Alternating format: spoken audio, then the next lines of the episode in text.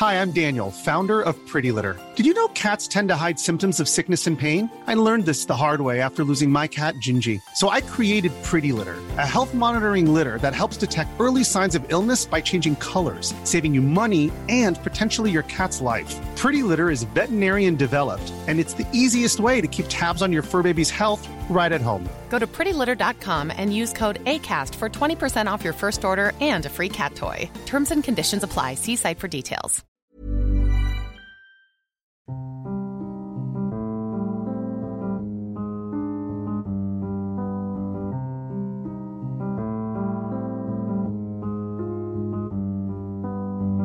Hello les mamas, bienvenue dans le podcast qui parle de la maternité, la vraie. Celle qui épanouit, qui intrigue, qui fait peur. Celle qui bouleverse, qui construit, qui propulse en terre inconnue. Celle qui concerne tant de femmes que l'on entend si peu. Chaque semaine, l'une d'entre vous nous raconte son histoire sans filtre. Est-ce qu'elle a toujours rêvé de devenir mère? Comment s'est passée sa première grossesse? Quelles ont été les joies et les épreuves qu'elle a traversées? Qu'est-ce que la maternité a changé dans sa vie? Des histoires uniques qui nous rassemblent toutes. Alors, chère mamas, future mamas ou pas mamas du tout, installez-vous confortablement et laissez-vous bouleverser par la maternité, la vraie. Virginie a démarré dans la maternité par une grossesse surprise, puis une fausse couche, puis une autre grossesse et une autre fausse couche, puis encore des fausses couches, et cela a duré des années. Elle se lance dans un parcours de PMA, mais après plusieurs tentatives, elle n'est toujours pas maman. Tout cela est éprouvant physiquement et moralement. Pendant six années, certains proches s'éloignent et Virginie décide de faire un break. On lui parle du don d'ovocytes, mais hors de question pour elle de mettre au monde un bébé qui ne serait pas génétiquement le sien. Alors, avec son mari, ils en discutent et décident de partir sur un parcours d'adoption. Le projet est enclenché jusqu'à ce qu'une amie de Virginie la convainque de tenter le don d'ovocytes à l'étranger avec le dernier embryon qui lui reste. Bonne écoute Hello Virginie Salut Merci de nous raconter ton histoire dans Hello Mamas Avec plaisir. Alors, toi, tu as deux petites filles? C'est ça, Rose et Jade. Ouais, elles ont quel âge? Elles ont 27 mois. Alors, on va revenir avant que toi, tu deviennes mère. Quand tu étais plus jeune, quel regard tu portais sur la maternité? Est-ce que tu as toujours voulu euh, devenir mère? Est-ce que tu savais que tu deviendrais mère euh, un jour ou c'était pas un sujet qui t'intéressait?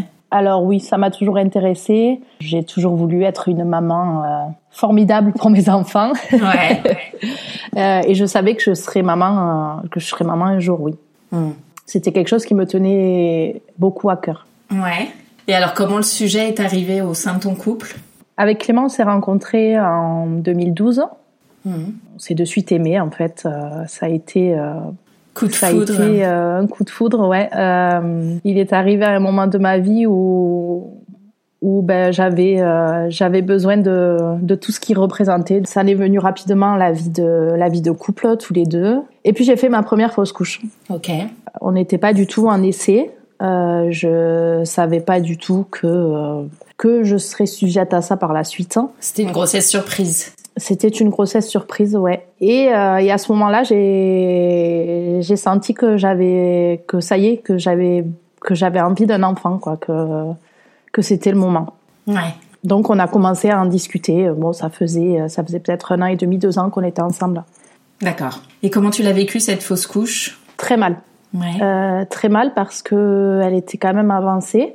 J'avais organisé euh, un anniversaire surprise ce jour-là, donc le soir. Euh, pour Clément que j'ai dû honorer hein, puisqu'il n'était pas au courant et que tout le monde était invité donc ça, ça a été ça a été vraiment très très dur très très très dur Et alors, donc, vous discutez après euh, cette fausse couche, d'avoir un enfant. Toi, ça te donne euh, ce- cet élan de devenir mère. Euh, comment ça se passe? Ouais, je vois mon gynéco, je, je parle du désir d'avoir un enfant. Euh, je commence à prendre des vitamines, tout- toutes les bases de quand on veut devenir maman. Ouais. Et ça tarde. En fait, ça vient pas. Ok. Ça vient pas et euh, c'est, ça, ça- en fait, ça paraît tellement loin maintenant que euh, ça vient pas jusqu'au jour où ça vient. Et euh, Ça vient pas pendant combien de temps? ça vient pas pendant plus d'un an, je dirais, un an et demi, deux ans peut-être. D'accord. puisque je commence à consulter euh, mon gynéco, euh, pas un gynéco PMA, un gynéco normal. On commence à faire des petits, des petites analyses.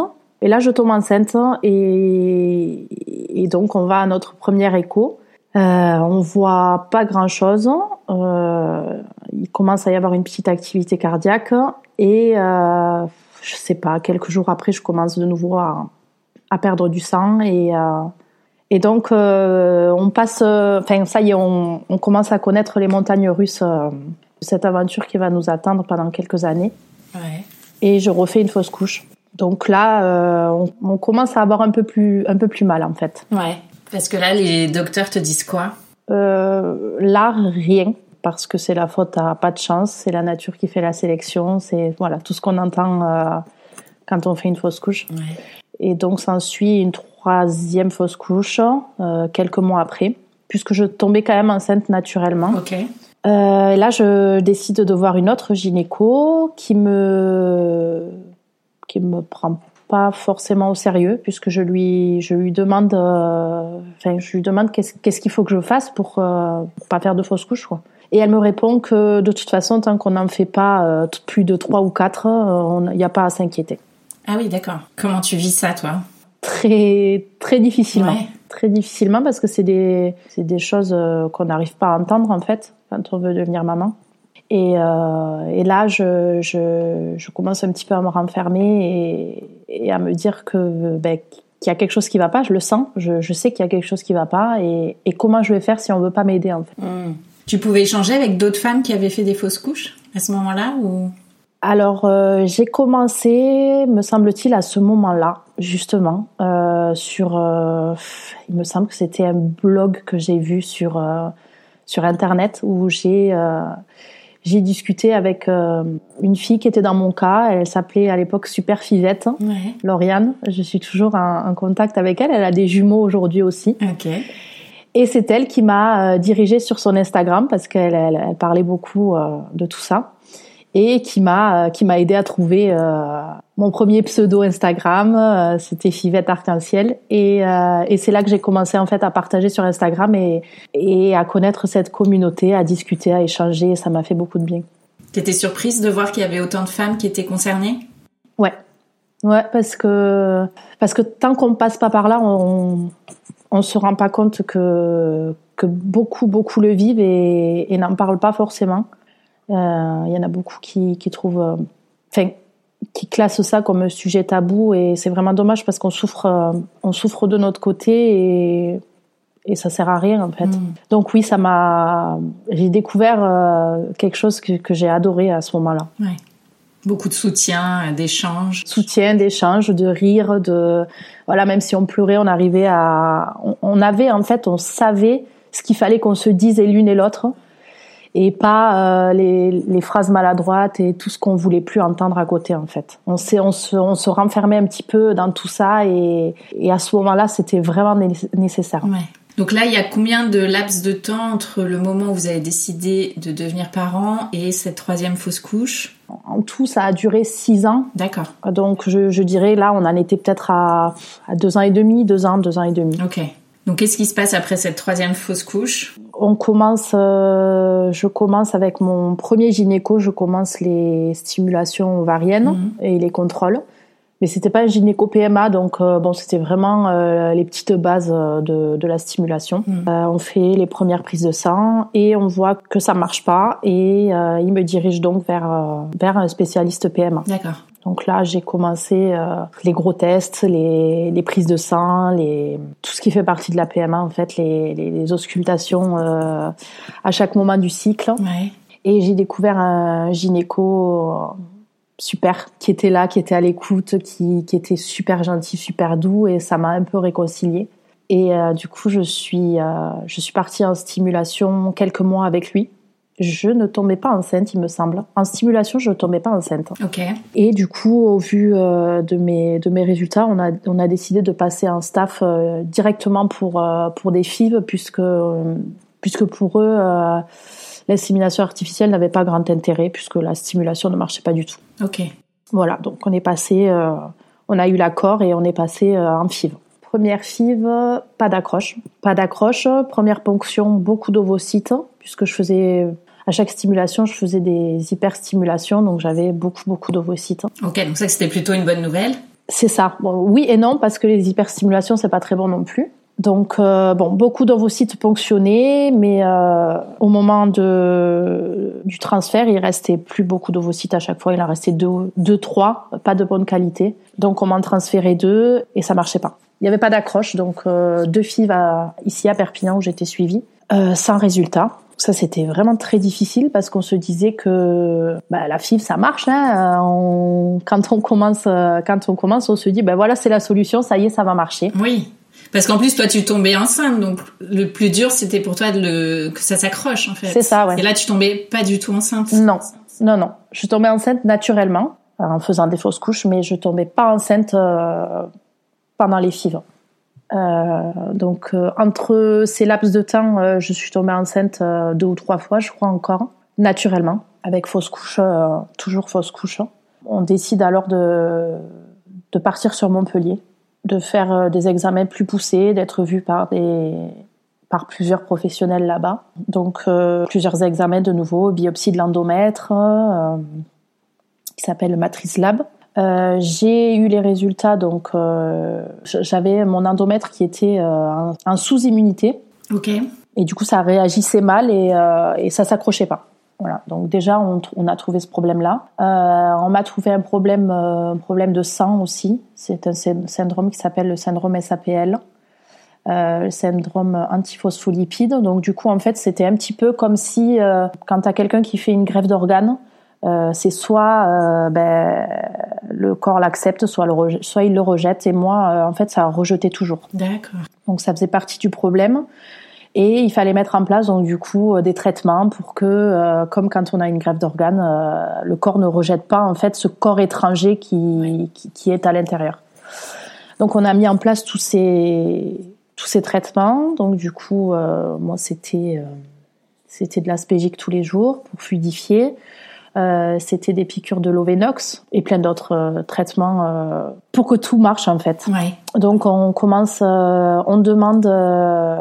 Là-bas, ils avaient possibilité de, de surveiller les embryons en fait au moment de, de l'évolution, en fait au moment au tout début quand quand ça se quand les cellules se développent. Et ils voient que oui, effectivement, il y a un souci. au bout de quelques jours, ça tient pas en fait, il, il meurt. Ils me font quand même euh, une FIV, sans grand espoir parce que les embryons étaient de mauvaise qualité. Donc on en est à la troisième, ponction plus FIV et euh, aucun résultat. Ouais. Pas de grossesse. Donc pareil, là on tombe, euh, on tombe de haut encore. On tombe de haut parce que on s'est dit, eh ben ça y est, on a changé de centre. On a l'impression que waouh, ils sont, ils sont au top du top et il y a tout ce qu'il faut quoi. Ouais j'ai les traitements, j'ai tout ce qui tout ce qui peut m'aider en fait et, et ça marche pas. Donc là, c'est ça commence à être très difficile en tout cas pour moi, pour mon mari aussi parce qu'à chaque fois c'était euh, c'était un deuil à faire en fait, c'était vraiment ça. Et là, ça commence à être très difficile. Ouais. Là, vous êtes à combien de temps de d'essai Je dirais on est à 5 5 ans. Ouais. 5 ans, 4 ans et demi, 5 ans. Et là, tu gardes espoir quand même qu'il se passe quelque chose? T'en es où euh, psychologiquement? Non, là, je, on me parle, donc du coup, on, on prend rendez-vous euh, de nouveau à Montpellier pour euh, la quatrième FIV, puisqu'on a droit à quatre FIV en France, plus une, une supplémentaire si on demande, si on passe en commission, voir si on a le droit. Mais là, on arrive à la dernière et, et je sais pas trop. Je me dis, ben, on va la tenter, mais. ouais, sans grande conviction. Non, ouais, pour moi, c'est, c'est, pour moi, c'est, c'est vous à l'échec. Et donc là, on, on voit euh, une super gynéco aussi que j'ai beaucoup aimée et elle nous dit que euh, que pour elle c'est pas la peine qu'on la fasse en fait parce que euh, j'ai moins de 2% de chances que ça marche. Donc elle nous parle du don d'ovocytes. Ce jour-là, elle nous parle du don d'ovocytes, elle nous dit que c'est peut-être ce qu'il me faut parce que mes embryons ne sont pas de bonne qualité et que et que pour elle c'est ce qui marchera. Ouais. Donc là, je je m'attendais pas du tout à ce qu'on parle de ça. Mm. Pas du tout, puisqu'en commençant notre parcours, les premières fausses couches, on avait dit euh, que ce soit adoption, euh, don d'ovocytes, euh, c'est hors de question. C'est voilà, on n'était pas du tout dans cet esprit-là. On le voyait pas pareil. Euh, après, en PMA, on fait un chemin énorme. C'est dur et c'est beau à la fois. Et, euh, et du coup, ce jour-là, je je là, je descends, je descends complètement. Et, euh, et je, je, décide de, de, tout arrêter. Je veux plus en fait. Je je veux plus souffrir et je veux profiter un petit peu de la vie. On a on a perdu beaucoup d'amis dans ce laps de temps. Ah oui? Ouais, ouais, ouais. On a perdu beaucoup d'amis qui n'ont pas compris notre éloignement. On a été euh, triste et en colère à la fois parce que bah parce qu'on n'y pouvait rien en fait. On, on le contrôlait pas en fait. C'était c'était pas contre eux. C'était on avait juste besoin d'être l'un et l'autre et de surmonter ça tous les deux parce que quand on passe pas par là on peut pas forcément comprendre et on n'avait pas besoin d'entendre euh, ça va venir euh, n'y pense pas trop voilà voilà ou c'est dans la tête ou voilà voilà exactement donc c'était compliqué. En plus, vos amis devaient euh, commencer à avoir des enfants aussi de leur côté. Ça devait pas être simple, ça. Ouais, ouais. Donc c'était pas simple. Euh, j'étais heureuse. Hein. J'ai toujours été heureuse euh, pour eux. Euh, mais c'était c'était dur. Intérieurement, c'était dur. J'y pouvais rien. Je pouvais pas contrôler. Du coup, je me renfermais et et voilà. Du coup, ça ça a fait beaucoup de tri. Ouais. Beaucoup de tri. On a été soutenus par nos familles. on a été très soutenus. D'autres plus d'autres moins. Ouais. Et t'étais suivie par une psy? Alors oui, j'ai fait euh, j'ai fait quelques séances. Euh, déjà pour rentrer en PMA, pour passer euh, pour passer en commission, il faut passer devant une psy. Donc on avait commencé euh, ce, à ce moment-là. J'ai pas trouvé grand intérêt en fait. Ok. Donc j'ai pas j'ai pas continué. Et euh, moi, mon psy, c'était euh, c'était Instagram en fait. C'était euh, toutes celles qui vivaient les choses comme moi et on se tirait vers le haut. Et voilà, c'était ça en fait. Mmh. C'était, j'avais pas besoin d'autre chose à ce moment-là. Ouais. Donc euh, donc voilà, on a fait une pause. on est parti. c'était, je pense que là, on était en, c'était 2019, mois de novembre. On a, j'ai parlé avec plusieurs filles Instagram qui avaient fait le don d'ovocytes en Espagne et en République tchèque. Mmh.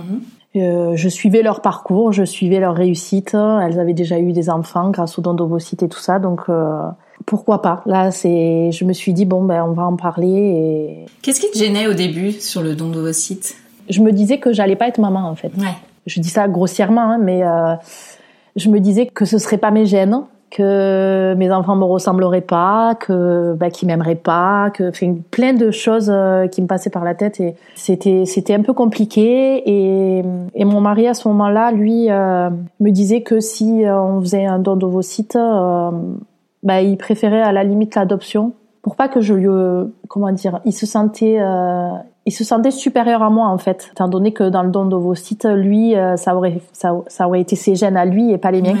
Mmh. Il avait peur que je le vive mal et, et il, il, voulait, il voulait pas ça en fait. Ouais. Donc euh, bon, je lui dis on va quand même se renseigner et j'avais beaucoup de retours sur la République tchèque et j'ai envoyé un mail. J'ai envoyé un mail, euh, on a échangé et j'ai laissé tomber pendant plus d'un an, un an et demi. Oui, parce que là, tu es obligé d'aller voir à l'étranger parce que c'est pas autorisé euh, en France. Alors, c'est autorisé en France, sauf que tu as une liste, tu es sur liste d'attente le temps qu'ils trouvent une donneuse. Euh, ce qui est d'ailleurs très dommage parce qu'en France, il n'y a pas beaucoup de donneuses. On n'en parle pas beaucoup. Et du coup, il y a, y a 5 ans d'attente, à peu près 5 ans d'attente. Et nous, ça faisait déjà, ça faisait déjà une éternité pour nous et Ouais. on voulait plus attendre, en Mmh. fait. Donc, il faut savoir qu'en France, c'est gratuit et à l'étranger, c'est payant. Ils ont énormément de donneuses, ils ont une banque de donneuses énorme. Mmh.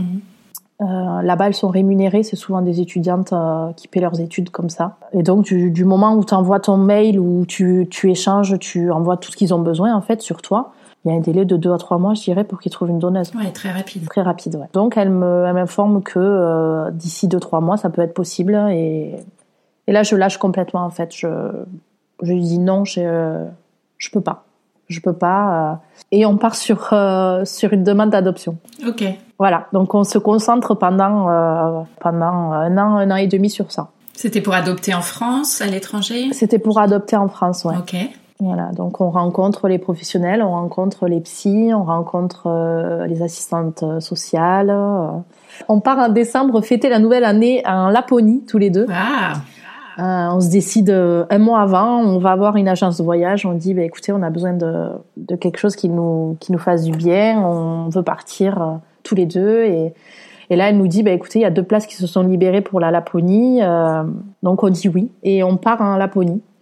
Euh, Clément me demande un mariage là-bas. Et on revient euh, requinquer et là on commence, on commence du coup le, le dossier d'adoption. ok. Donc ça en est suivi tous les entretiens, on oublie la PMA, euh, j'en suis à quatre ou cinq fausses couches déjà. Et euh, dans ce laps de temps, je refais euh, deux ou trois fausses couches encore. Ok, naturel. Naturel, ouais. Donc à chaque fois, c'est euh, c'est pareil, les montagnes russes. Ça y est, ça a marché. Euh, et puis au fur et à mesure, on se dit bon, bah écoute, ça a marché, mais on sait pas. Ouais. Donc première prise de sang évolutive, et puis après ça ça, dé- ça dégringole et je, je sais ce qui va arriver. Et, et donc c'est voilà, c'est à chaque fois c'est des coups durs, c'est des coups durs, mais on, on se relève à chaque fois. Et euh, je, je discute beaucoup avec euh, avec Laetitia euh, sur Instagram qui a fait son don d'ovocyte à Zlin, en République tchèque. Et elle me dit un jour, euh, puisque je partage en story euh, les entretiens pour, euh, pour l'adoption et tout ça, elle me dit, mais, mais pourquoi? Pourquoi? Elle me dit, parce qu'en fait, en France, quand il te reste une FIV, si tu pars à l'étranger, tu as droit à, euh, à un petit, une petite, petite part de remboursement euh, par la Sécu pour ta dernière FIV. Ok. Euh, donc elle me dit mais pourquoi tu essayes pourquoi tu essayes pas? Pourquoi? Et euh, à ce moment-là je suis fermée et je peux pas et je peux pas repartir là-dedans. Je veux plus de douleur je veux plus de fausses couches. Surtout quand euh, quand t'as tout qui est réuni en fait. Ils te sélectionnent les, les embryons ils te donnent tout, tout tout ce que tu dois prendre pour que ton corps le rejette pas c'est encore plus dur en fait quand ça marche pas et, et à ce moment-là j'y arrive pas et elle continue à insister insister insister et pendant la procédure d'adoption, je lui dis à Clément, euh, c'était quoi? C'était en été, je crois. Je lui dis, euh, allez, on tente. euh, le dossier d'adoption est en cours. On fera, euh, voilà, on fera le deuil une fois pour toutes. Si ça marche pas, euh, c'est, c'est, voilà, c'est terminé. On tire, on tire un trait, on ferme le livre et, et c'est terminé. Et je reprends contact avec Zline euh, en septembre. Je renvoie tout, tout ce qu'il faut renvoyer et il trouve une donneuse. Donc, euh, il nous donne rendez-vous pour novembre novembre 2020. Donc le 5 novembre 2020, nous voilà à Aslin, en République tchèque, euh, en plein Covid. Ça a été hyper compliqué oui. à ce moment-là. Voilà. Ça a été hyper compliqué parce que on nous a annulé tous les billets d'avion en fait à la file. Euh, on nous a annulé tout et euh, ça a été une horreur à ce moment-là. Euh, donc on essaye tant bien que mal de trouver des, des billets. On nous met, euh, puisque je partage beaucoup en story, j'ai des amis qui me mettent en contact avec des amis qui travaillent à Air France et compagnie. Donc là, euh, j'arrive à avoir un monsieur qui est génial, qui arrive à m'avoir un billet d'avion au dernier moment, puisque c'est ce qu'il fallait faire pendant le Covid en fait. Donc on savait pas jusqu'au dernier moment si on allait décoller. Donc on arrive à avoir un billet pour le 5 novembre et le 5 novembre on décolle. Et donc du coup nous voilà arrivés à Zlin, euh, tout est fermé, tout voilà, c'est Ah oui, ça doit être une ambiance particulière. Ouais, c'était particulier, mais euh, mais d'un autre côté, on avait besoin de ça. On avait besoin d'être enfermés tous les deux, et l'hôtel est particulièrement euh, accueillant. C'est un hôtel euh, où il y a la clinique intégrée à fait à l'intérieur, et il y a que euh, des couples euh, qui viennent comme nous euh, pour les mêmes choses. Et on rencontre euh, des Français, on rencontre un petit peu euh, d'autres personnes euh, avec qui on discute toujours, qui ont qui ont des enfants, pour qui ça a marché à ce moment-là. Du coup, ils sont du du même euh, du même jour en fait. Ils ont été créés le même jour. Et bon, on rencontre les biologistes, euh, on, fait tout ce qu'il y a à faire comme examen. Euh, on obtient six embryons de très bonne qualité qu'on n'a jamais eu en France. Ok.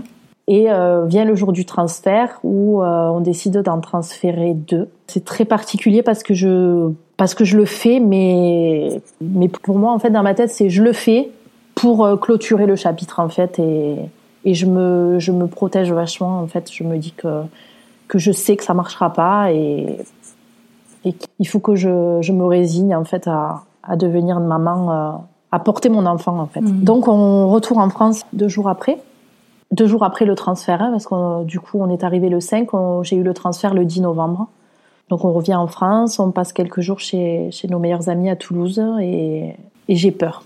J'ai, je suis angoissée, j'ai peur, je, j'ai vraiment détesté tous ces moments-là après, après transfert en fait. C'était, hyper, euh, hyper long, tu te poses beaucoup de questions, tu t'examines les moindres symptômes, c'est très très lourd à vivre en fait. Et euh, je sais pas, six jours, six jours après peut-être, donc le, vers le 16, je suis pas très bien, j'ai des nausées, je, j'angoisse et puis j'ai envie de savoir en fait. Donc euh, je, je pars acheter un test, c'est beaucoup trop tôt, hein. c'est beaucoup trop tôt, mais j'ai jamais su attendre. Donc je pars acheter un test, un test sans le dire à Clément. Je fais pipi sur le test et, et là, ça a marché.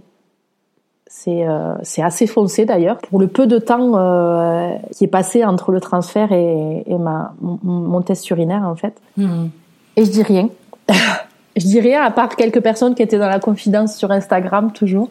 Et j'attends le lendemain. Donc j'en refais un le soir même. j'en refais un le soir pour voir si ça fonce et ça fonce. Euh, j'en refais un le lendemain. Le lendemain encore plus foncé. Donc je me dis c'est ça y est. Donc là je reprends un peu espoir et je me dis euh, va pas trop vite parce que bah parce que parce que tu sais comment ça finit à chaque fois et, et protège-toi. Donc je dis rien à Clément parce que je j'ai pas envie de le faire souffrir. Je, je préfère lui annoncer en fait que ça va pas marcher plutôt que de le refaire passer par tout ça. Ouais. Et là je me dis bon écoute demain euh, prise de sang. Donc je vais faire la prise de sang euh, le jour où le jour où je devais la faire en fait. Et euh, là euh, taux positif. Euh, je dis rien. je dis rien à Clément toujours. J'attends deux jours donc les 48 heures qu'il faut attendre pour voir si euh, si ça évolue très bien.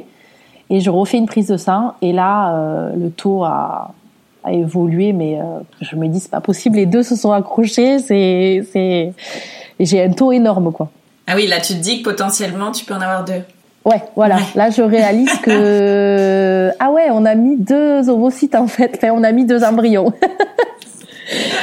Donc, euh, je commence à être un petit peu malade et euh, et là, quand j'ai euh, quand j'ai le, le résultat de la deuxième prise de sang, je, il faut que je le dise à Clément en fait. Et donc, euh, je prépare une grande pancarte, mais énorme, euh, où, j'ai, où je suspends euh, des, sucettes dessus, les tests de grossesse dans des petites poches, et je marque euh, Bonjour papa, euh, la prise de sang de maman était euh, il y a 48 heures de autant de... Et aujourd'hui, le score est énorme, on t'aime déjà, quelque chose comme ça, voilà. Donc quand il arrive, je mets la, la pancarte à l'envers et, euh, et je lui dis euh, retourne retourne la pancarte. Donc il met un petit moment à lire tout, à, à comprendre et il me regarde, il me dit euh, c'est vrai? je lui dis oui, oui, oui c'est vrai, mais bon, on est content, mais Avec un peu d'appréhension quand même. beaucoup, beaucoup, Mm. ouais, beaucoup, beaucoup et et donc là je je prends rendez-vous, euh, je prends rendez-vous chez le gynéco parce que je commence à à être euh, quand même bien malade, je, vomis pas mal. Et puis, euh, bon, comme je suis énormément suivie pour les fausses couches, euh, il fallait que je prenne immédiatement rendez-vous. C'est mon premier gynéco PMA qui, a accepté de me suivre et qui, va prendre le relais et qui va me suivre tout le long. J'avais des échos toutes les deux semaines. Et ben là, on regarde, elle voit, c'était sa remplaçante ce jour-là, elle voit une, une poche. Et on se regarde tous les deux, on n'en voit qu'une. Et là, elle bouge, elle bouge, elle bouge, elle dit Ah, eh ben il y en a une deuxième. en fait, quand elle en a trouvé une, on était un peu déçus. On Ouais. s'est dit Bon, en fait, euh, il y en a pas deux. Et en appuyant, en appuyant, elle me dit Bon, ben, il y en a une deuxième. Ok. Mais à ce moment-là, il y a rien encore, il n'y a pas d'activité cardiaque, euh, c'est juste la poche. Hmm. Donc revenez euh, d'ici dix jours. Là, ça a été les dix jours euh, les plus interminables. Mais euh, j'étais rassurée parce que j'étais très malade.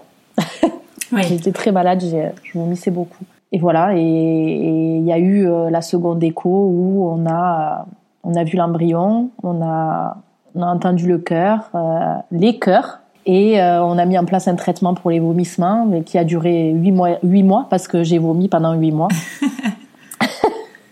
et voilà, ça, ça y est, c'est, ça a marché. Et entre temps, en plus, on, on avait rendez-vous euh, en commission pour l'adoption. Et oui.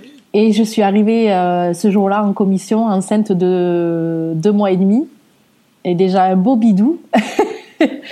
et euh, ils étaient tous émerveillés. Ça a été, ça, m'a, ça nous a beaucoup touchés. Donc en fait, on passe devant un jury. Hein, ils sont tous autour de nous, on discute hein, et, et ils étaient tous très contents pour nous. Donc on avait décidé de maintenir quand même notre euh, notre demande pour si un jour on voudrait un troisième enfant. On voulait pas abandonner en fait. euh, on avait l'impression d'abandonner un enfant. Hmm. Et, euh, et donc du coup, on a eu l'agrément. Ils nous ont accordé l'agrément et euh, voilà, on est resté en contact avec l'assistante sociale, avec euh, la psy. L'assistante sociale vient même à la maison encore. Elle vient voir les filles. Ok. Et voilà, aujourd'hui, on a, on a arrêté l'agrément parce qu'on s'est rendu compte que c'était pas un abandon, mais que c'était une chance pour d'autres qui, qui eux, euh, n'avaient pas eu la chance qu'on a eue pour le don d'ovocytes et ne pouvaient pas du tout avoir d'enfants. Donc on a, on a stoppé l'agrément et euh, on a laissé la place à quelqu'un d'autre. Je voulais revenir sur le don d'ovocytes. Ouais. Comment vous sélectionnez la donneuse? Est-ce qu'il y a une sélection ou comment ça se passe? Alors, euh, on me demande quelques critères sur moi. Ok. Euh, donc ma taille, mon poids, mes yeux, euh, mon groupe sanguin, toute la base en fait. Et à ce moment-là, il sélectionne, il me demande des photos aussi. Et à ce moment-là, ils sélectionnent dans leur base de données en rentrant le poids, la taille, les yeux, le groupe sanguin, voilà, comme ça. Et ils t'envoient un jour, nous avons trouvé votre donneuse. Euh, moi, elle faisait euh, 1m60, euh, 1m69, je crois. Moi, j'en fais 1m67. Euh, elle avait les yeux verts comme moi, euh, brune, non fumeuse. J'avais demandé, parce que tu, peux, tu sais, tu peux demander quelques, quelques trucs en plus. J'avais juste demandé qu'elle soit qu'elle soit pas fumeuse. Et le poids, pareil, euh, elle faisait, euh, moi j'en faisais 54, elle en faisait 53, euh, je crois. Donc c'était très similaire. Okay. Non, Il t'envoie la photo, non, non c'est ça, c'est très frustrant. C'est très frustrant. non, c'est anonyme, c'est complètement anonyme. En fait, on a le droit à ces petits détails, mais mais c'est tout. Ouais. Et alors, comment t'as cheminé entre tout ce que tu pensais sur le don d'ovocytes avant de prendre cette décision de finalement y aller? Alors, ça a cheminé en fait en voyant le parcours des autres. Ouais. En voyant euh, les bébés euh, évoluer et euh, en étant hyper surprise de la ressemblance avec les mamans en fait. Parce qu'on parle pas de l'épigénétique et de tout ça, mais c'est magique en fait. C'est mm. ça reboot un peu tout le tout le corps, tous les gènes, tout. Moi, moi, mes filles, j'ai l'impression de me voir quand j'étais petite et, c'est bluffant en fait. C'est c'est vraiment magique à vivre. C'est euh, c'est en fait c'est en voyant les autres, en, en, en, partageant et en suivant le partage des autres que ça a fait le chemin. C'est euh, ça s'est fait tout naturellement. Ouais. Tu discutais du fait de savoir si elle se sentait euh, pleinement mère. Ouais ouais. Et on me répondait à chaque fois c'est inimaginable en fait. Ouais. Et moi du moment où je suis tombée enceinte le don d'ovocytes, j'avais déjà oublié quoi. Je, je, sentais, c'était c'était en moi, c'était dans mon ventre, c'était j'avais mon ventre qui grossissait, elles étaient là, je les sentais. C'était mon sang, c'était ouais. c'est indescriptible, c'est euh, c'est tout a été oublié en fait à ce moment-là. Et alors comment s'est passée cette grossesse? Est-ce qu'il y a eu un moment où tu as été pleinement apaisée de te dire c'est bon, elles sont là ou tu as eu peur euh, tout au long de la grossesse? J'ai eu peur, j'ai eu peur toute la grossesse. Ouais. Ouais, j'ai eu peur. Euh, en fait, euh, avec Clément, on, on, se regardait même pendant pendant qu'on mangeait ou quand on allait se coucher. Il a mis un petit temps à même à mettre sa main sur mon ventre ou il le faisait, mais je sentais que c'était euh, qu'il y avait de la peur. Mm. Et euh, et tous les jours, on se regardait, on se disait quand, quand est-ce que ça va merder en fait. Ouais. Pardon. Mais euh, on se disait euh, quand est-ce que quand est-ce que ça va s'arrêter? Pour moi, c'était euh, c'était évident, ça ça allait ça allait s'arrêter. J'allais faire une fausse couche et, et j'allais j'allais souffrir quoi. J'ai eu j'ai été stressée vraiment toute ma grossesse. J'ai eu des contractions à partir du quatrième mois. Mmh. Donc j'ai été pas mal alitée. Ouais. J'ai eu peur tout le long vraiment toute ma grossesse, j'ai eu très peur. J'ai eu un ou deux mois où je me suis sentie pleinement, euh, euh, pleinement sereine parce que je les sentais bouger. Hmm. Ça y est, ça, y est. Ouais, voilà. Ça y est, elle bougeait. Euh, puis en plus, elle bougeait tout le temps. C'était. j'ai eu un ou deux, un ou deux mois quand même où j'ai été épanouie quand même. Je vais pas dire le contraire. Ça, j'en ai, j'en ai quand même un petit peu profité. Mais euh, c'est vrai que souvent on me disait mais mais mais purée t'es enceinte, euh, enfin sois heureuse quoi. Oui mais j'ai peur. Et ça on le comprenait pas trop mais mais j'avais peur. C'était hyper fragile pour moi et. Hmm. Est-ce que tu avais fait un projet de naissance? Non, pas du tout. Non non, pas de projet de naissance. Non, je me suis même pas penchée là-dessus. Je, je t'avoue que je je sais pas trop en quoi ça consiste euh, exactement. Mais euh, non, J'avais pas, déjà, j'avais pas la tête à ça parce que c'était un jour après l'autre et que je voulais pas me projeter. Et du coup, non, c'est, non, j'ai pas fait. Alors comment s'est passé le jour J, la rencontre? Alors euh, il y a eu quelques jours avant très difficiles parce que j'ai fait j'ai fait un début de pré-éclampsie, donc j'ai été euh, hospitalisée, euh, je sais pas, je dirais une bonne semaine et demie avant l'accouchement déjà. Donc j'ai été hospitalisée plusieurs fois pendant la grossesse. Euh, mais là, euh, bon, je savais que c'était quasiment la fin et euh, j'ai été hospitalisée pour pour risque de pré-éclampsie euh, j'avais une tension assez haute et les urines n'étaient pas bonnes. Donc j'étais surveillée. Et là, je me sentais bien parce que je savais qu'à tout moment, si ça arrivait, je suis là, elle, tout le monde est là autour de moi et, ça va bien se passer. Hmm. Et donc les jours passent, les urines euh, sont de moins en moins bonnes. Et un matin, euh, l'infirmière rentre et elle me voit toute gonflée. encore plus gonflé. Et vraiment, là, j'avais, je peux pas dire doublé de volume parce que j'étais, j'étais pas mal déjà, mais euh, mais j'avais vachement gonflé. Et là, euh, elle me dit, je reviens. ils reviennent à trois, ils me disent, bah, écoutez, euh, on vous déclenche aujourd'hui. Donc j'appelle mon mari et, et je lui dis, bah, ça y est, il faut que tu viennes parce que j'ai juste le temps de prendre une douche et, et on y va, on me déclenche en fait. T'étais à combien de mois de grossesse là? J'étais à 35 semaines plus 4. Donc euh, ça équivaut à 7 mois et demi, 8 mois. Ouais. Je t'avoue que j'ai été un peu perdue avec ces semaines aménorées.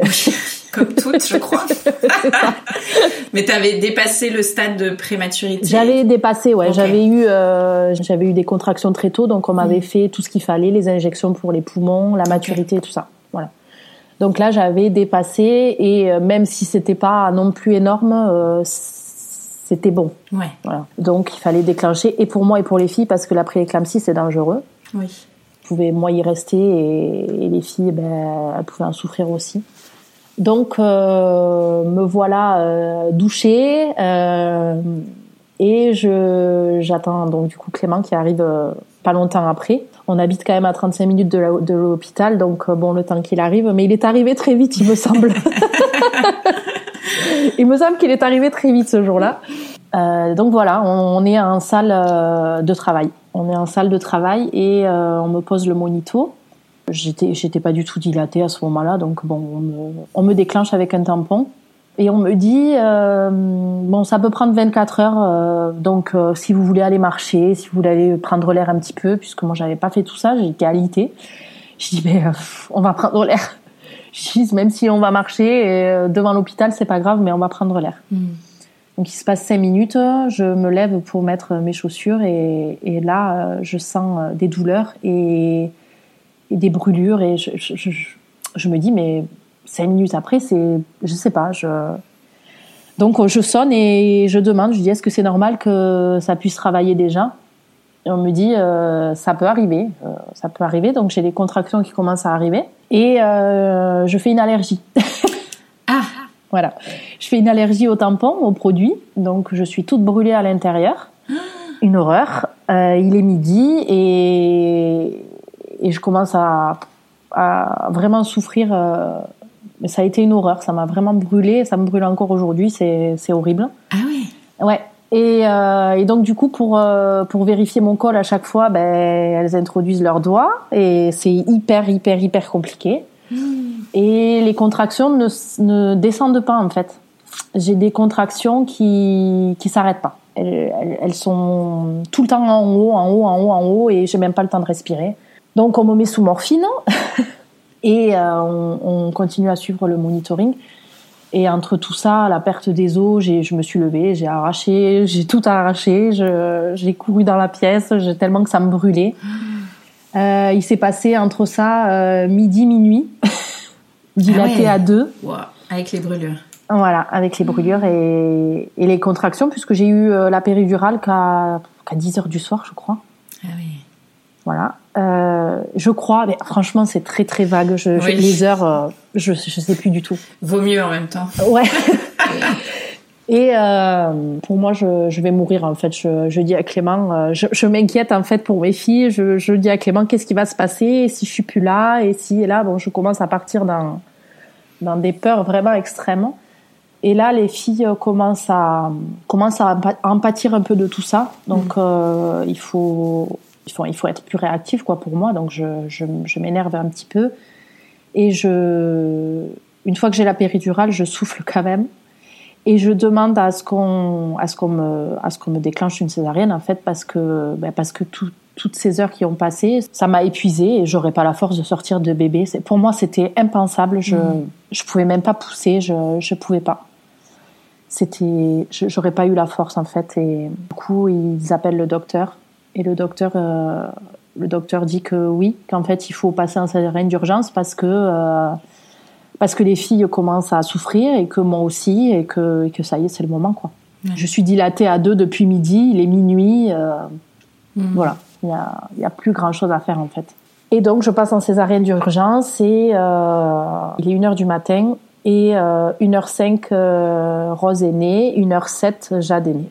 Et moi, je, je suis pas bien parce que j'ai eu de la morphine, j'ai eu plein de choses, donc je vomis, je, je ah, donc je profite pas trop. Et on me montre, euh, on me montre pas Jade, on me montre Rose, on me montre pas Jade, on me dit qu'elle est en, en, insuffisance respiratoire et, et ben, qu'il faut la, qu'il faut l'amener en soins intensifs et, et en néonat. Donc du coup, je vois pas Jade. Je la vois à peine en fait. Je la vois quelques heures après par photo, puisque Clément les avait pris en photo quand il les prépare, quand ils naissent. Et moi, je fais une hémorragie. Histoire de finir euh, voilà. en beauté.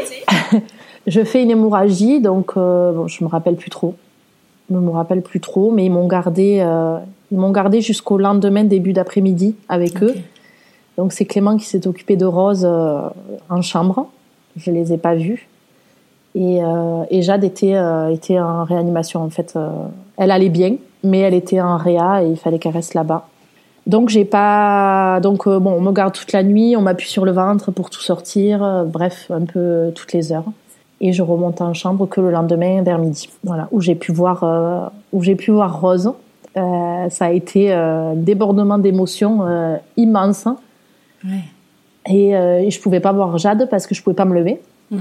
Je suis restée à 18-19 de tension pendant trois semaines. Donc, je suis restée hospitalisée pendant trois semaines encore. Ah oui. Pendant que Jade était hospitalisée aussi. Donc, euh, finalement, on était tous ensemble. Euh, donc, c'était, c'était très bien pour moi. Et j'ai vu Jade, euh, j'ai vu Jade deux jours après. J'ai réussi à, ben, en fauteuil roulant, en fait, on m'a amené. Et pareil, débordement d'émotions et une barrière, en fait, qui s'est créée parce que j'ai eu peur de la perdre. Mmh. Donc j'y arrivais, j'avais, j'avais très très très très très peur. Donc j'ai découvert euh, une autre émotion encore euh, où euh, j'arrivais pas à m'attacher. Mmh. Je me protégeais en fait. J'avais ouais. très très peur. Et bon, naturellement ça s'est ça s'est enlevé. Hein. C'était ma fille et et je me suis trouvé une, une force encore différente parce que déjà quand on est en PMA et qu'on fait beaucoup de fausses couches, on se trouve une force énorme. On se découvre euh, autrement. Mais alors là, euh, ça a été. Euh, je me suis dit, mais en fait, il peut tout m'arriver. Je, je serai là et je serai debout et je serai mmh. là pour mes filles. Je pense que c'est ce qu'on se découvre quand on devient maman. Euh, mais là encore plus parce que Jade a été malade. On a découvert après qu'elle avait une maladie génétique, hein, quelques jours après. Okay. Elle est née avec une maladie génétique. Et donc du coup là, ça a été un autre combat et j'ai en fait, j'ai, j'ai pas vu le temps passer. Ça a été euh, tout s'est enchaîné, tout. Je, c'est, j'ai des, j'ai quelques souvenirs, mais euh, je, je, je, tu vois là, je te parle, je, j'ai les jambes qui tremblent, ça, et c'est compliqué. Eh oui. C'est ouais, ça a été encore une nouvelle aventure qui commençait, voilà. Mmh.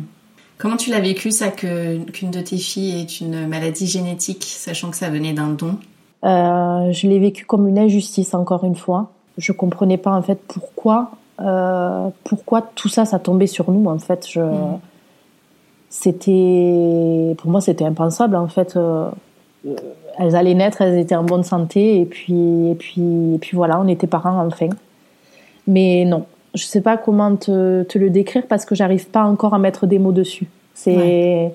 je suis en colère en fait. Je suis en colère. J'ai accepté hein, parce que bon, maintenant elles ont deux mois et deux ans et demi et que et que je me suis familiarisée avec toute la maladie de Jade et qu'elle est bien suivie et et qu'elle et qu'elle a un stade de, sa maladie en fait qui n'est pas très évolué. Voilà. Euh, c'est quoi comme maladie qu'elle a? Alors ça s'appelle l'incontinentia pigmenti. Ça touche, euh, ça touche la peau. Elle a une dépigmentation de la peau. La dermato de l'hôpital était assez jeune et elle connaissait cette maladie qui est quand même assez rare. Hein. On a donc on a eu de la chance. Ils ont cru à de l'herpès. En fait, euh, elle est née quand elle est née, elle a eu plein de petites pustules linéaires partout sur les jambes, sur les bras, sur la poitrine. Et, euh, donc le jour, donc je refais, l'histoire, mais euh, le jour où on était censé sortir, donc trois semaines après, euh, ils viennent à trois dans la chambre, donc j'attendais Clément. J'étais prête, je m'étais maquillée, habillée, ça y est, j'allais rencontrer la famille, montrer mes enfants. C'était c'était le plus beau jour de ma vie en fait. Ouais. Et là, elles viennent à trois dans ma chambre et je comprends qu'il y a quelque chose qui va pas. C'est ce jour-là qu'on a su qu'elle qu'elle avait peut-être une maladie. Et euh, on me dit, euh, Jade doit rester, euh, elle sortira pas aujourd'hui, on a peur qu'elle ait de l'herpès. Et l'herpès, c'est mortel pour un bébé. Donc on la remet euh, en soins intensifs, en réa. Voilà. Donc là, j'appelle mon mari, je lui dis, écoute, euh, gare-toi, mais ne sors pas les affaires, on repart qu'avec Rose. ça a été une horreur. Hmm. Et, euh, et, la dermato me dit, j'ai un doute, j'ai une suspicion sur une maladie génétique qui, qui ressemble fortement. J'aimerais faire une biopsie sur sa peau, donc je lui dis que oui. Et elle me dit, on, quand même, on, on commence immédiatement le, le, traitement sur l'herpès parce que parce que ben, c'est mortel. Donc euh, on commence immédiatement. Si c'est pas ça, tant mieux, euh, tant pis quoi. Elle aura eu le traitement, mais euh, hmm. on aura, on aura, voilà, on aura prévenu. Et donc quelques jours après, donc deux jours après, on reçoit le résultat positif de la maladie. C'est là que c'est là qu'on nous a annoncé que Jade était malade. Est-ce qu'ils font des recherches du coup sur la donneuse et sa génétique ou sur ton mari euh? Alors sur mon mari, il faut savoir que cette maladie touche essentiellement les filles. Euh, sur un fœtus euh, masculin, c'est fausse couche, enfin c'est létal en fait. L'embryon ne tient pas. Donc ça aurait été un garçon, ça aurait pas tenu. Et là, bon, ben, c'était une petite fille et ça a tenu. Et du coup, on me dit que c'est soit génétique, mais c'est compliqué parce que c'est un don d'ovocyte et que c'est anonyme et que ça va être très compliqué. Soit c'est le chromosome X qui a eu un souci pendant la grossesse et c'est la faute à mmh. pas de chance. Voilà. Donc, encore aujourd'hui, euh, donc elles ont 27 mois, j'ai pas les résultats génétiques qui ont été faits à Paris. J'attends encore, donc je, je sais pas du tout. D'accord. Je sais pas. Euh, par contre, il a fallu prendre en charge sa maladie rapidement parce que parce que ça touche le système nerveux central, ça touche les yeux. Euh, il y a risque de décollement de rétine, euh, risque d'AVC et d'épilepsie. Et euh, à ce que à ce que je sais, parce que je suis pas non plus une experte dans cette maladie, mais euh, ça se passe en fait la première année du bébé ou in utero ou la première année du bébé, il y a un risque d'AVC. Donc on a fait un IRM cérébral. Euh, il n'y avait pas de signe d'AVC sur Jade, donc mhm. euh, c'était bon signe. Et donc du coup, ça n'est passé la première année sans, sans signe d'AVC. Et on a pu souffler un petit peu parce que ça arrive pas après logiquement. Donc on souffle là parce qu'on se dit que bon, ben, elle n'est pas touchée, euh, elle n'est pas énormément touchée. Elle a été touchée pas mal aux yeux. Jusqu'à ses six mois, on a cru qu'elle était aveugle. Elle avait aucun, euh, aucun suivi oculaire. Puis en plus, on comparait avec sa sœur, donc c'était compliqué. Euh, Montpellier nous avait dit qu'elle était aveugle. Donc euh, on a pris rendez-vous à Paris à l'hôpital Necker. Et, et, en fait, pour eux, c'était un retard. Un retard. Et c'est ce retard qu'elle a encore aujourd'hui parce qu'elle a un retard d'à peu près un an sur tout ce qu'elle fait. D'accord. Et euh, mais aujourd'hui, elle y voit bien. Elle a des lunettes, elle a tout ce qui est mis en place. Et, euh, et voilà. Aujourd'hui, elle a un retard moteur. Euh, elle marche depuis pas longtemps, donc euh, c'est génial. Et euh, avec sa sœur, ben, elles ont beaucoup de différences. Voilà. Hmm. Mais elle va bien. Ouais. C'est un suivi euh, quoi hebdomadaire, c'est beaucoup de temps de. C'est suivi, elle est suivie au camps du coup, euh, elle est suivie, ouais c'est beaucoup de temps. Il y a eu beaucoup beaucoup beaucoup de suivi, beaucoup de rendez-vous. Elle est suivie par beaucoup de spécialistes. Elle est suivie, nous on habite Perpignan. Elle est suivie à Toulouse pour ses yeux. Elle est suivie à Paris euh, tous les ans pour euh, pour le bilan ouais. global. elle était suivie à Montpellier au départ, donc on a fait on a fait beaucoup, beaucoup d'hôpitaux. Et là, elle est suivie au CAMS, donc du coup, toutes les semaines. Elle est suivie euh, pour l'orthoptiste, elle est suivie pour, euh, pour la psychomote, elle est suivie euh, avec une éduque spécialisée et un psy aussi. Et elle, fait du, elle, fait de la, elle a fait de la kiné. Et, et voilà, là, elle est, elles sont en MAM et, et, elle évolue vachement et c'est génial. Et toi, tu bosses dans tout ça ou comment ça se passe? Non. Alors non, j'ai dû arrêter de, de bosser et j'ai dû prolonger mon congé parental pour m'occuper de bah, des deux déjà parce que quand il y en a deux, c'est compliqué. Et encore plus quand il y en a une qui est malade. Euh, donc j'ai des aides, j'ai droit à l'allocation journalière de présence parentale euh, euh pour enfants malades. Et, euh, et, du coup, je suis à la maison et je, je, je, gère Jade. Elles ont été quand même très tard à la crèche, donc euh, j'ai, je les ai gérées à la maison. Et alors, comment ça s'est passé pour toi, euh, ce rôle de maman en plus de deux que tu attendais tant? Est-ce que tu as tout de suite trouvé euh, tes, tes marques euh, ou ça a pris un petit peu de temps? Alors, j'ai de suite trouvé mes marques parce qu'on est, on est quand même resté trois semaines à l'hôpital. Et on a eu euh, des infirmières euh, géniales, des, des, puricultrices géniales, avec qui on a contact encore. Et on va leur faire un coucou à chaque fois qu'on a des rendez-vous à l'hôpital. Et euh, je, je, je, donc du coup j'ai eu beaucoup hein, et, et ça y est j'étais une experte quand je suis sortie. je gérais mes filles euh, parfaitement, mais ça a été compliqué quand même de gérer deux bébés. Ouais. Tu les as allaités ou pas? Non, non, pas du tout. Hmm. Non, parce qu'en plus, j'ai eu la pré-éclampsie, donc beaucoup de traitements pour la tension, tout ça, donc c'était... Ah oui, c'était pas envisageable de toute façon. Voilà, c'était pas envisageable, ouais. ouais.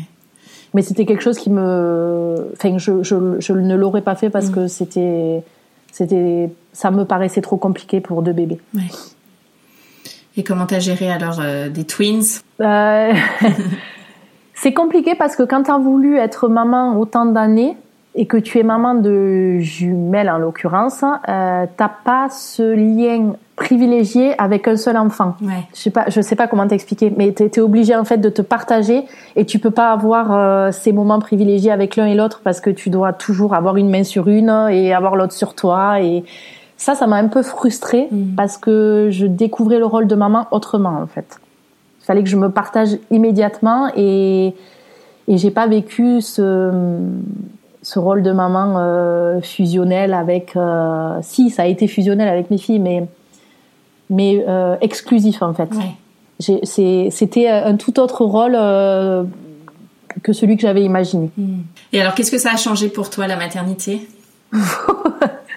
Ça a changé euh, ça a changé toute ma vie ça a changé ben, le problème, c'est que ça a changé et notre façon de vivre, parce que déjà, quand tu accueilles un enfant, c'est un chamboulement. Alors deux, c'est c'est un tsunami.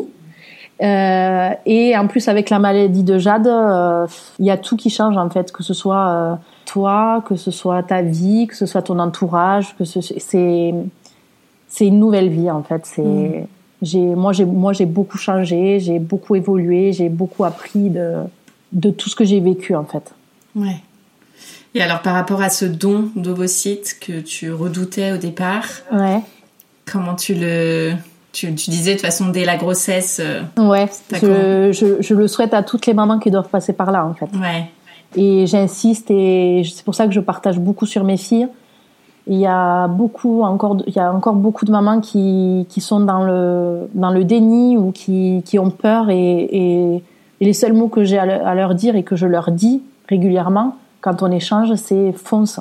C'est fonce parce que c'est, c'est, tu, tu, oublieras en fait. C'est, c'est tes enfants. Moi, mes enfants, c'est, je, je sais pas comment le décrire en fait. C'est, ma vie tout entière. C'est, il faut foncer. Il faut foncer parce que, parce que si j'avais, tu vois, si on m'avait pas dit fonce, je pense à Laetitia, euh, si on m'avait pas dit fonce, je l'aurais pas fait et je, j'aurais peut-être regretté toute ma vie, je pense. On va passer aux petites questions de fin d'épisode. Ouais.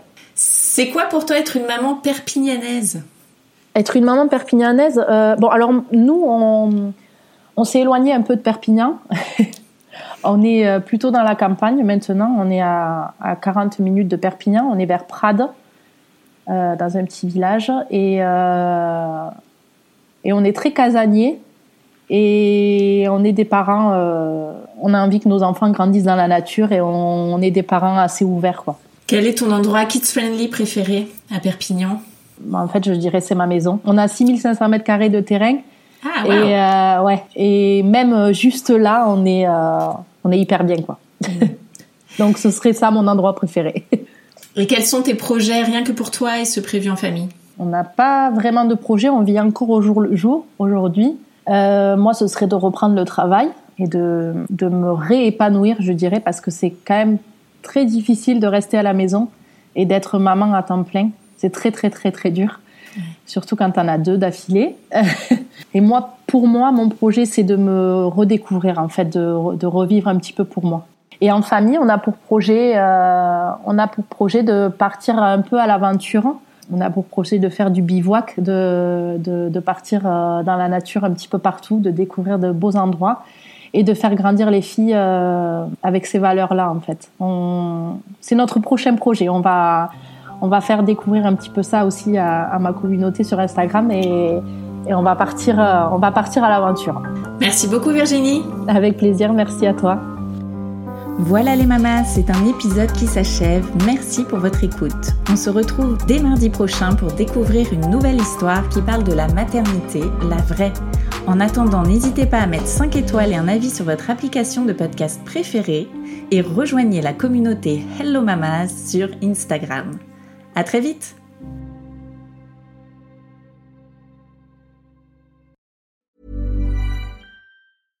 Imagine the softest sheets you've ever felt. Now imagine them getting even softer over time. That's what you'll feel with Bowl and Branch's organic cotton sheets. In a recent customer survey, 96% replied that Bowl and Branch sheets get softer with every wash. Start getting your best night's sleep in these sheets that get softer and softer for years to come. Try their sheets with a 30-night guarantee. Plus, get 15% off your first order at bowlandbranch.com. Code BUTTERY. Exclusions apply. See site for details.